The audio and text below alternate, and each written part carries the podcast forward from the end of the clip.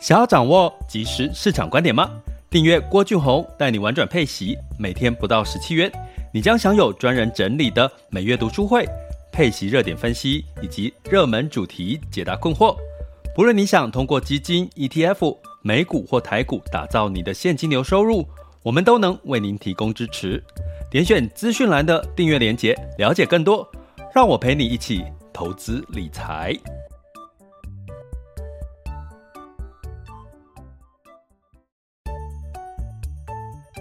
想要掌握即时市场观点吗？订阅郭俊宏带你玩转配息，每天不到十七元，你将享有专人整理的每月读书会、配息热点分析以及热门主题解答困惑。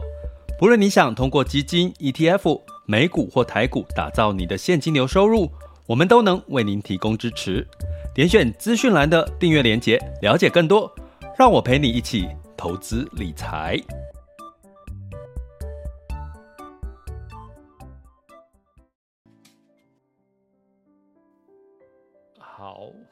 你有没有觉得我今天的声音比较嗨一点点？因为刚刚我收到了一个这个朋友传的一个二零二三年的刑事连休请假攻略。哦，那各位知道吗？明年居然有好几个日期会让我们可以休到八天以上的。哦，像农历春节，哈。就是十一是一月，明年是一月二十到一月二十九，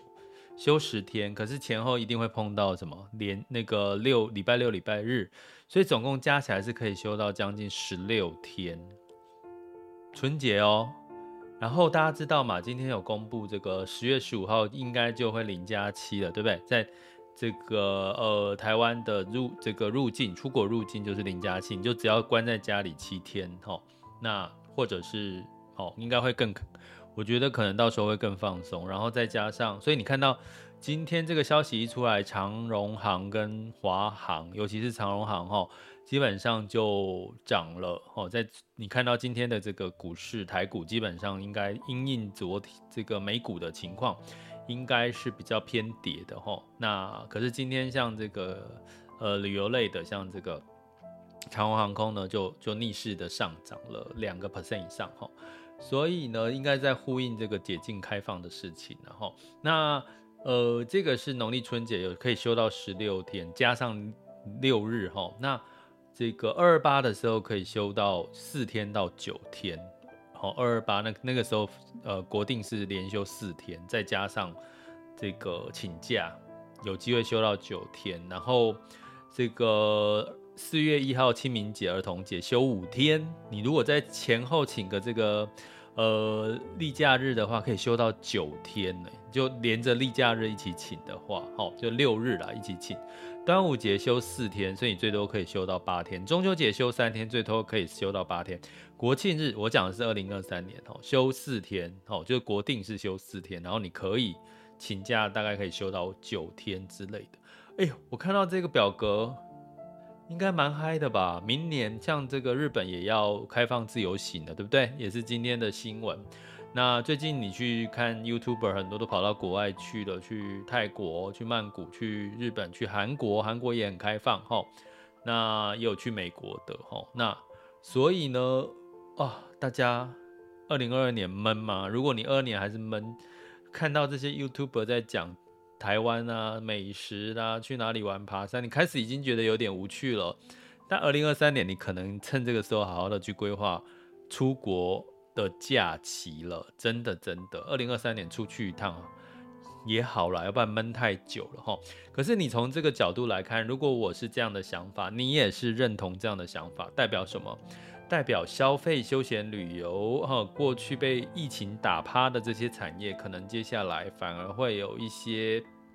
防御性的功能哦，相对抗跌的功能哦。所以如果如果呃，从这个逻辑，其实也可以呼应到最近，如果你在第四季，可能可以从消费端来看一下哈，有没有一些过去跌深或者被疫情打趴这些产业，可能今年接下来可能会是一个不错的。光景吼，好，所以应该要开心呐，应该要开心吼。那这个你可能会早上起来不太开心，是这个美联储吼，就说预计呢就是确定这个九月份就升了三码，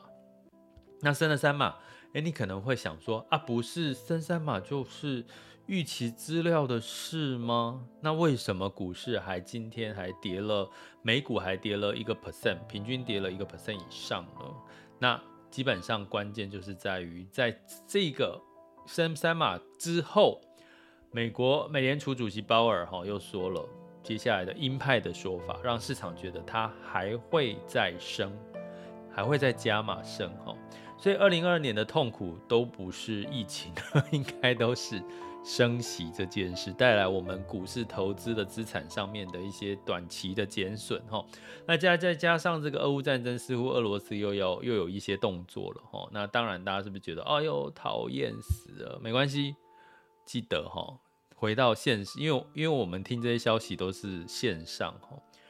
有时候真的回到现实生活，想想真的，明年如果你真的可以出国去玩，而且有好多天的连续假期，可以休到八天九天哦，你去玩哦，就就算是你回来被关个三天以左右的话，其实很值得诶，很值得哈。好，那所以我们今天要来聊什么哈？我们可不可以有机会利用第四季帮自己存一点出国旅游的基金资金？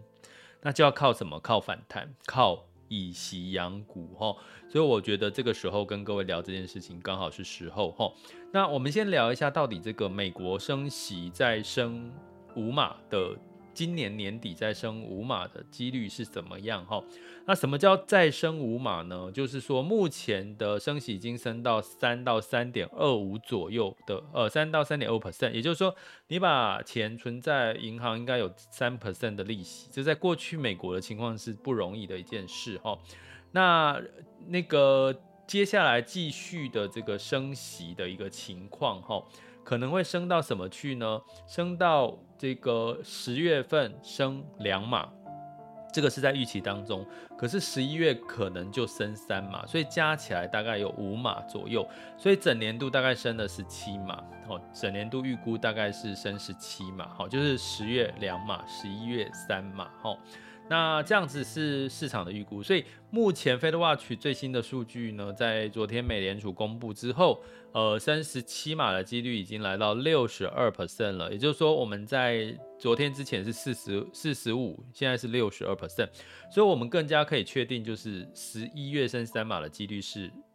六十二 percent，几乎我们可以认定是就是十一月份升三码了哈。那有没有可能不会升三码？当然有可能，原因是什么？我们等下讲哈。所以从这件事情来看，当然就带来美股的修正，不管是道琼、纳斯达克或者是费半都修正哈。那接下来的关键是，那十一月份即将二零二二年也快结束，升十七码，然后。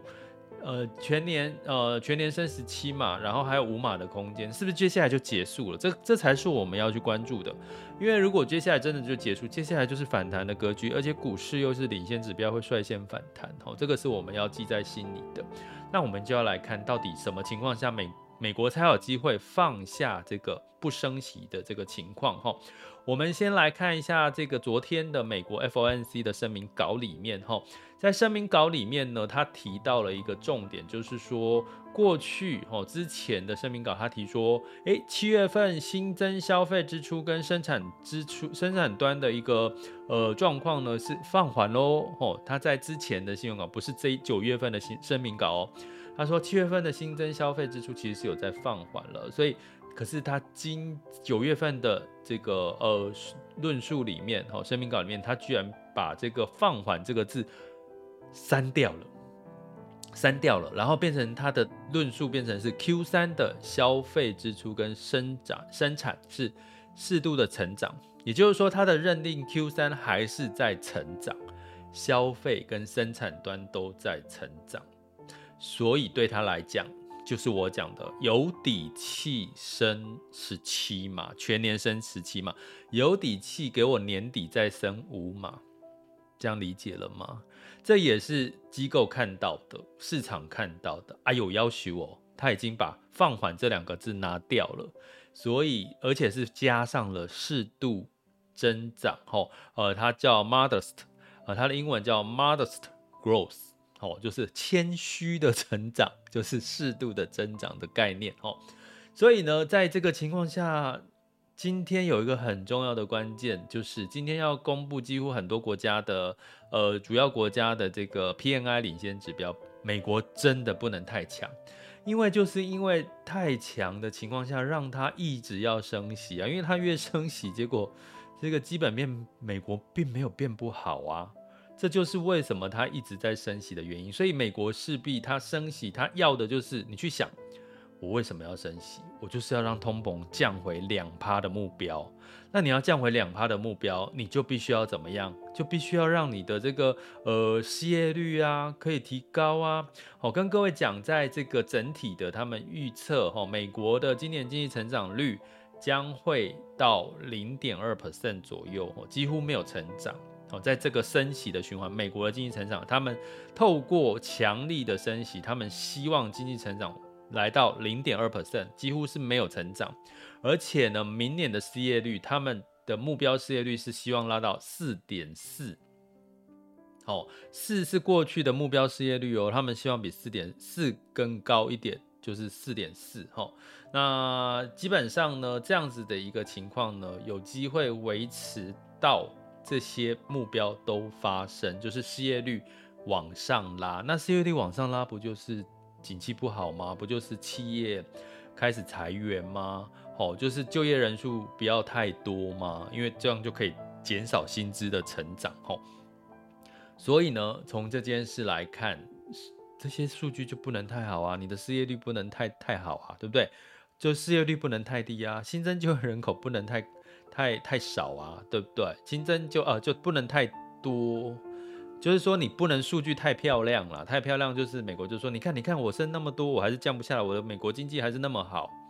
那我们昨天这个呃九月二十一的时候，我们特地直播读书会，特别去聊一下苹果的这次 iPhone 十四的。这个策略到底是什么？如果你看不懂为什么十四要做一个好像没有亮点的 iPhone 十四，为什么有 Pro 跟这个系列的呃卖的比较好的，现在确定是 Pro 系列，而且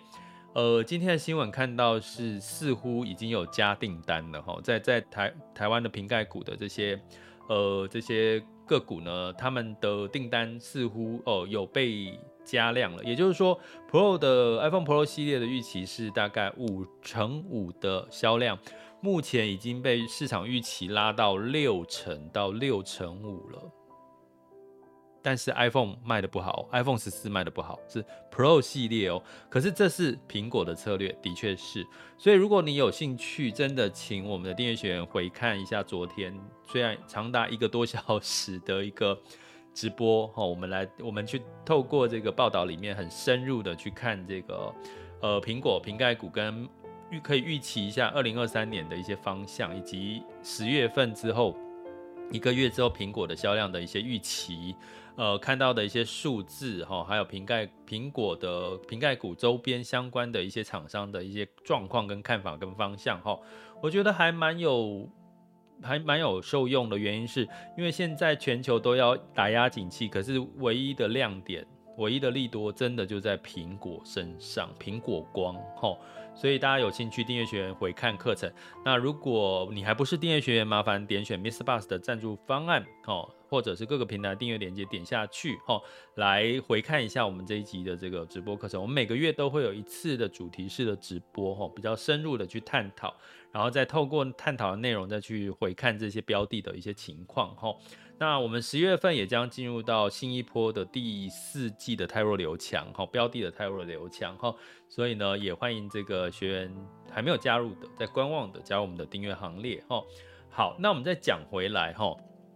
在这个升息三码为什么还跌？明明又没有变升息四码，原因就是。有预期升十一月升，就全年度十呃十月十一十二再升五码的几率到六十二点五了，之前是四十五 percent 的几率，现在是六十二了，那。所以股市就先跌了哦，不过没有关系，这都在这都可以理解嘛，因为美国的经济其实真的不弱，真的不弱，它要让它弱下来才能够打压通膨，再加上俄乌战争又有新的变化了，所以我们要怎么办呢？我们这些老百姓一般的投资人、散户投资人该怎么办呢？其实这个时候，防御类型，我刚刚有提到，像这个防御类型就偏消费，像这个长虹行最今天的表现，这两天的表现，都代表了其实其实可能在最近会比较辛苦一点的是电子类股嘛，哈，科技类股，那受升息的影响。可是同时呢，在这个情况呢，我们透过所谓的配息资产，哈，以息养股，其实。帮助会很大哦，这段时间的帮助会很大。为什么？因为在升息期间，升息期间呢，代表什么？你会觉得我现在把钱就放在银行啦，放在公债，我可以赚到三趴四趴的利息，对不对？那我干嘛要放在这种风险那么高的股票这些风险性资产，对不对？所以呢，相对来讲，为什么我们要着重资金就会着重在防御型的类股，或者是什么？或者是景气循环的类股，比如说消费类，或者是什么，或者是这个呃高股利哈高股利型的这个类股哈，那这些不都在哪里？这些其实都在我们的配息的标的里面。配息标的如果是主动投资，就是配息基金；配息 ETF 哦，放在配息 ETF 呢，就是被动投资哈。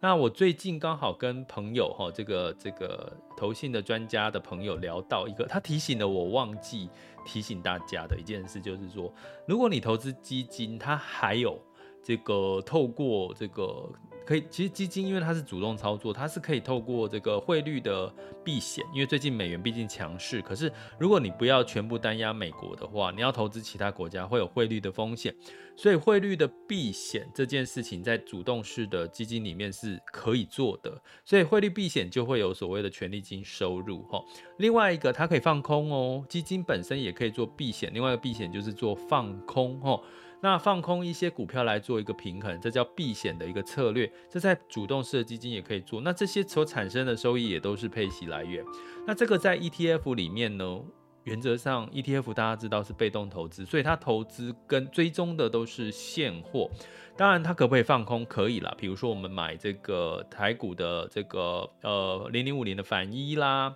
反反一哦，目前台湾的部分只只有乘坐反一。如果你是境外，还有到反二啦这种的哈，也就是说，呃，跌的时候你就反而赚这种放空的 ETF 哈，所以你就要自己去操作哦，就是自己去操作。比如说你买了呃台股的零零五零零零五六，你再买一个呃零零五零零五五六的反一哈，相对来讲它跌的时候你反一就往上涨，你反而就不会哦，就可以就是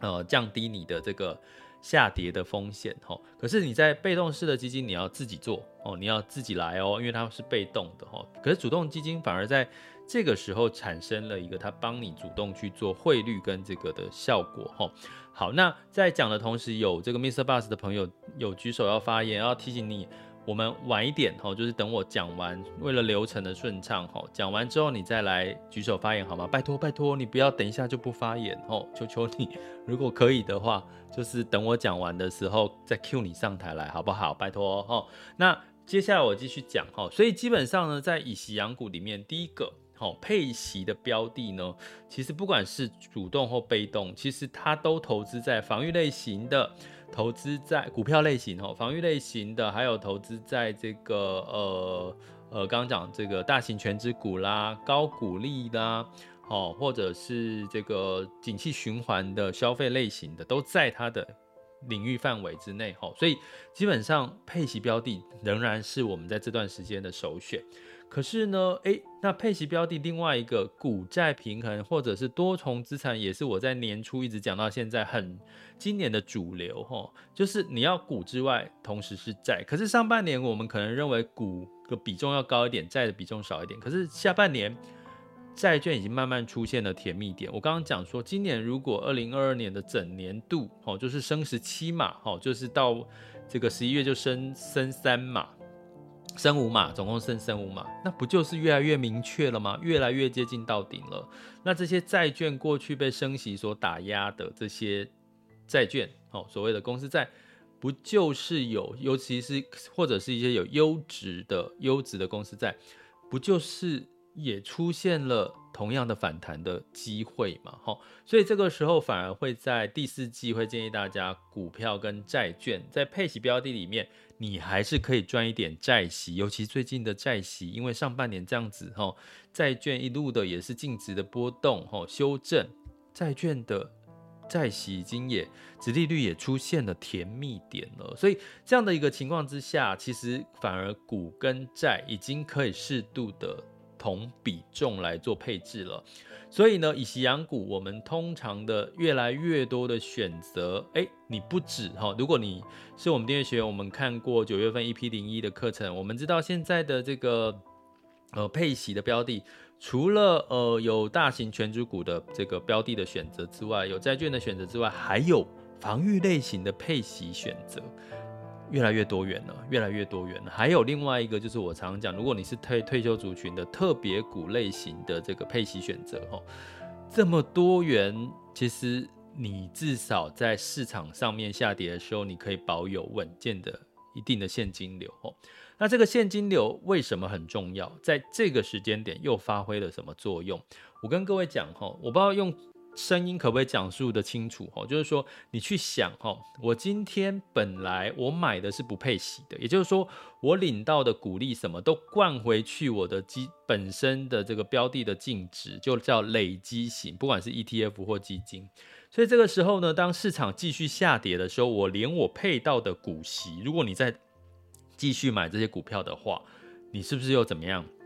又继续跌下去了？所以你连本带利全部。下跌的时候，市场下跌的时候，它继续下跌哦。可是呢，如果你在这段时间以息养股，就是说我把我配到的息，或者是资本利得哈，或者是我做停损，这段时间可能有一些做停损的概念，我把这些停损的这一部分，我把它拿来干嘛？可能是七趴，七趴的这个资金呢，我拿来去做什么？我比如说我去做一些防御类型的，防御类型的。的这个呃产业标的啦，哈，或者是比如说我刚刚提到的说，哎，你看到台股有哪些？台股现在呃重点哦，这个政策重点在扶持的就是生计啦，呃新能源呐、啊，还有所谓的跟消费旅游的解封解禁所带来的一些利多，哎，我看好第四季有这些机会，那你就可以把你的资金不要全部压在这个配息的标的，你可以反而可以去。做一些卫星式的操作，哈，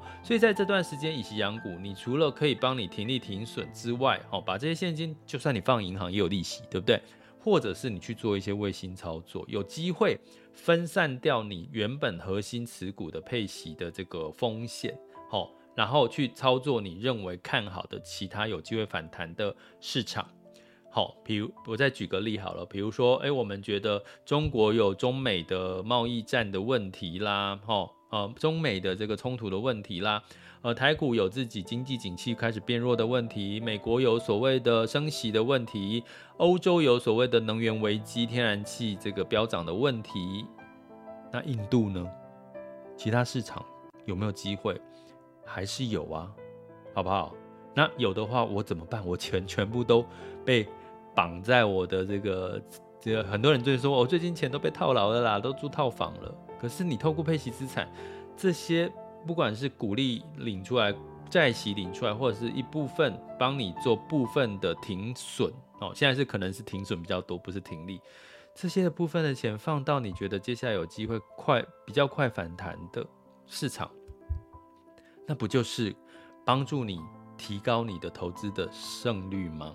好吗？所以呢，呃，根据我前阵子跟媒体朋友在聊，吼，就是说，诶，他他问我一件事情，为什么配息出来，配息后的这个绩效、投资报酬率，跟把这个配息加回去的投资报酬率会落差那么大？也就是说呢，在这个有些标的，它有一栏，吼，它就是说我配息后的绩效、投资报酬率，跟有一栏是配息后把配息加回去的绩效。换算出来，居然中间的价配息的这个绩效价差会差了三到五个 percent，为什么？因为他把这些他配息出来的钱就没有再投入到这些继续下跌的市场了嘛，他可能他就变成现金嘛，对不对？那你加加回去，你反而报酬率在市场下跌的时候，你的配息的标的的投整体加就是。这个呃，本金就是你现在的净值加上你的配息加起来的报酬率是比你全部都累积到在同一个市场没有做停利停损这件事情的报酬率是今年二零二二年是来得高的哈，所以我要跟各位讲，到今年十一月份还有升息三码，全全年到呃就从现在开始到十二十二月有升再升五码的几率是高的。所以还是有波动的机会，可是也开始慢慢应该要接近尾声了。所以在这个时候波动仍然在的时候，以息养股透过配息来让你弹性的去控制你的这个仓位，哦，控制呃，让你克服人性，哈，就是市场下跌你不甘愿停损、不甘愿停利这些事情。配息标的都帮你做了，不是吗？所以我要从这几个理由告诉各位，其实这个时候继续的以息养股，如果你的核心资产已经建好了，是配息资产的话，请你就继续做这件事情。那你剩下的你没有在投资，你不看好市场现在的状况，持有现金没关系，你持有累积了一段时间，等到第四季差不多反弹的机会来了，你再回到市场。我相信你的绩效一定会比什么都不管，就让它继续这样放着，也不配息，会来得更好，好吗？这里是郭俊宏，带你玩转配息，给你及时操作观点，关注并订阅我，陪你一起投资理财。好的，那我们接下来进入到二零二二年九月二十二日的全球市场盘势轻松聊。那么在近月 VIX 恐慌指数呢，已经来到二十八点六哦。现在当下 VIX 恐慌指数是二十七点九九，十年期美债殖利率来到三点五四九五哦。所以就是升息看起来似乎还有再加，比预期还有再加一次的机会，所以恐慌持续在美年呃十年期美债已经来到三点五以上了哈。所以这也带来了。科技股的承压，所以美国道琼 S&P 五百分别下跌了一点七 percent 跟一点七一 percent，纳斯达克跟费城半导体分别下跌了一点七九跟零点九七个百分点。哈，那在欧股的部分，哦，所以提醒一下，并不是因为升三码如预期，而是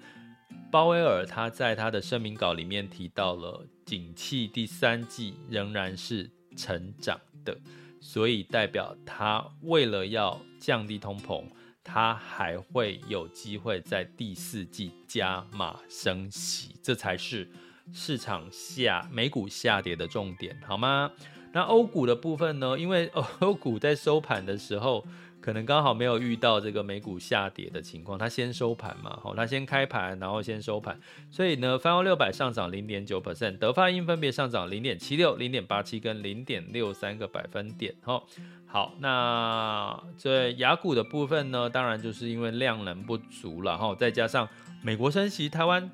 没有升息耶。照理说这两天应该有台湾要升息半码的消息了，也没有特别听到哈，所以呢，相对来讲，这个防御的味道就非常的明显，好，像像一些传产啊，跟解禁有关系的旅游休闲呐、啊，或者是这个生技医疗哈，相对来讲都是比较是资金青睐的。